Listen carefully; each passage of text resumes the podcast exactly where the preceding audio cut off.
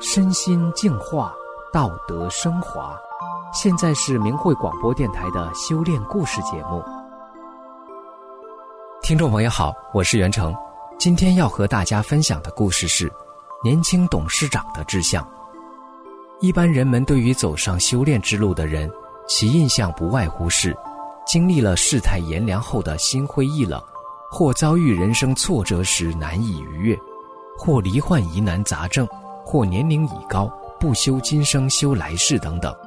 可是事实不然，尤其法轮大法一九九二年传出以来，成万上亿的修炼者，其中不乏身体健康、家庭美满、拥有高科技、高学历、平生得志，在各行业中成就出自己一片天的佼佼者。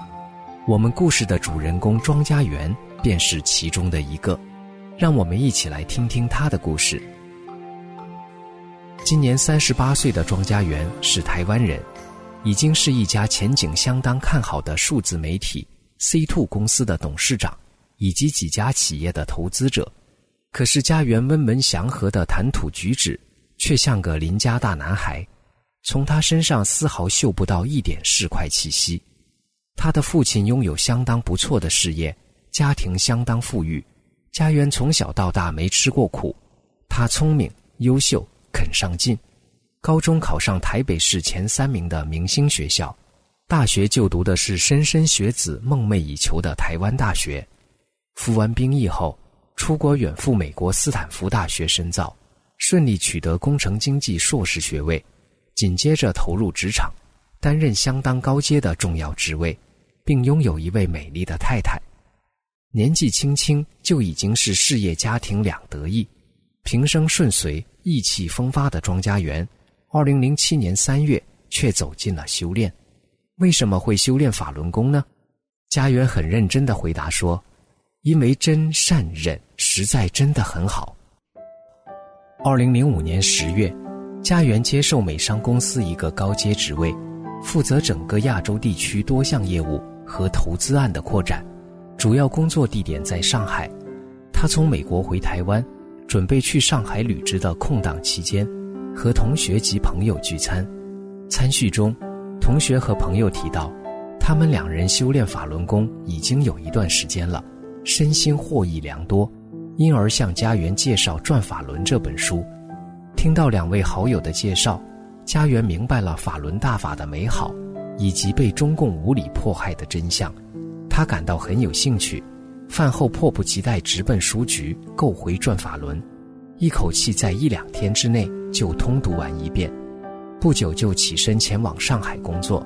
虽然还没有决心修炼，但是把《转法轮》随身携带到上海才觉得安心。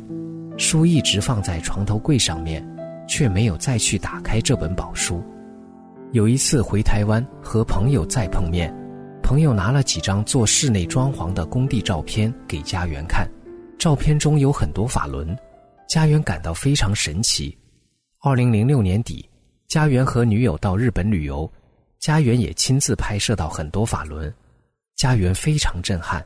他想，如果转法轮里面讲的这些都是真的，如果我错过这个修炼的机缘，那真的会遗憾终身。家园知道，只有回台湾，才能有个自由宽松的修炼环境。正巧大陆的工作让他感到矛盾和痛苦，早有心离开那样的环境。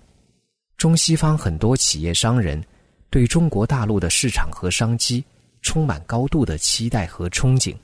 二零零五年底，家园抱着很高的期待前往上海，几个月后就痛苦地发现，跟自己原先的想象完全不一样。家源说，大陆那个环境，人与人之间极度的不信任，很防备。生意上必须要做一些违背自己意愿，甚至超出法律允许范围的事情，你才能在那种环境中生存。虽然看到很多台商、外商很赚钱，但我做不出那种事。每次工作都会触及到自己道德良知的底线。我知道自己赚不了那种钱。我觉得那样的环境非常恶劣，道德非常沦丧。如果没去经历这一遭，长期以来对中国大陆经济等方方面面的诱惑产生的憧憬和梦想是不容易清醒的。他感到人生有很多的无可奈何。家园向美商总公司申请获准，大陆事务交给一位大陆同事处理，自己则负责奔波于韩国、日本、香港和台湾等地的业务。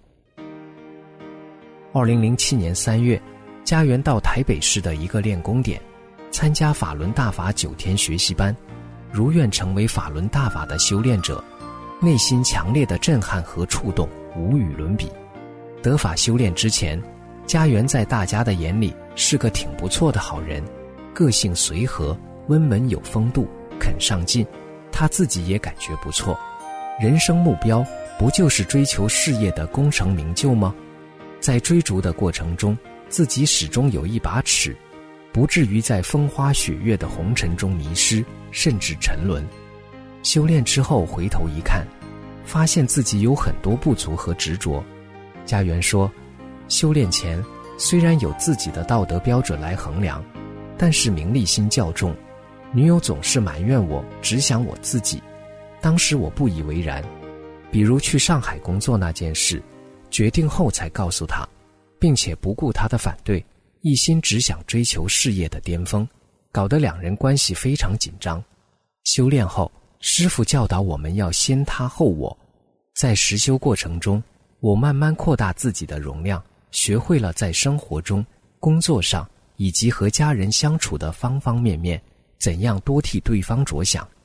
这种先他后我、事事处处为他人着想的身体力行，也为他自己开创出事业的另一片天。家园掌管的这间数字媒体公司创立于二零零六年，当时他是三位投资者之一，自己则在上海工作。由于创办人不善经营。投进去的资金被他亏空殆尽，财务出现严重问题，眼看公司倒闭在即，如果是接手重整，势必投入更多的资金和心力。得法之前的家园可能不会插手救援，公司倒闭就倒吧，无所谓，就当是一次投资失败而已，反正自己还有其他事业以及投资在做。可是修炼后的家园，考量角度跟以往截然不同。公司倒闭，我自己还有其他事业，生活不成问题。可是二十几位员工将失去工作。再说，这间公司的产品也还不错，在市场上具有独特性，前景看好。如果任它倒闭，客户也会受到很大损失。于是他着手重整，抱着真善忍的态度，很快就走出艰苦的困境。这三年来，公司业绩蒸蒸日上。员工从二十几位增加到近四十位。家园说：“当主管，上面还有个老板可以请示。当老板可是最后拿主意的人。我之前没当过老板，所以都是边摸索边学习。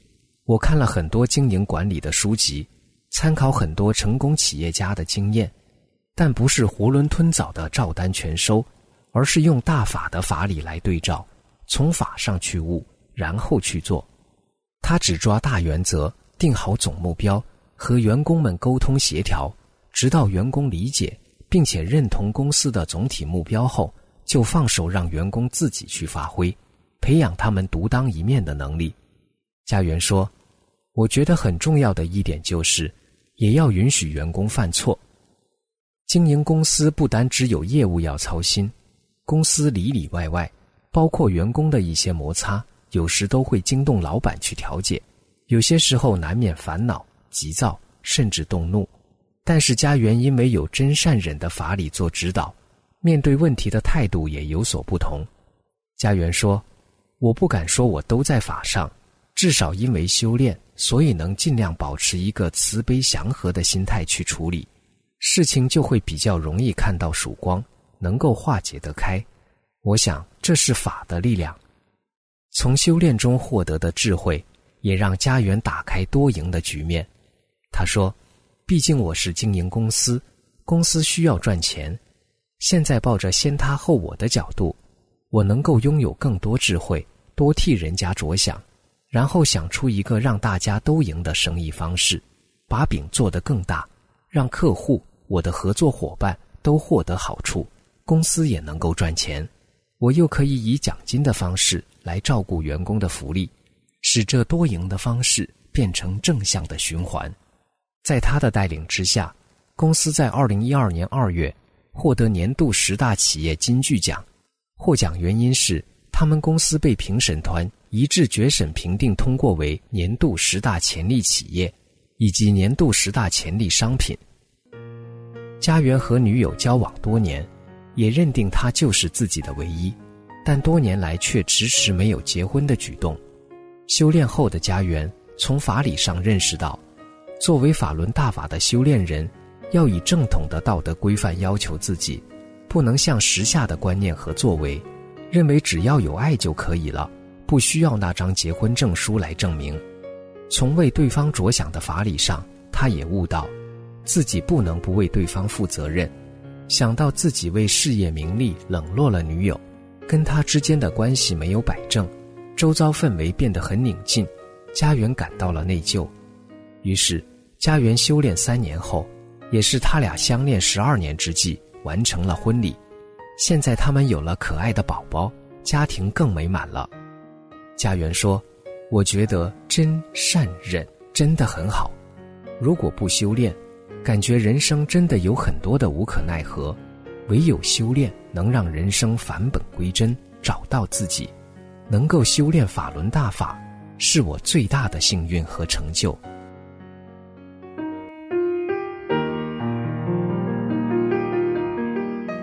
听众朋友，今天的故事就讲到这里，我是袁成，感谢您的收听。我们下次再见。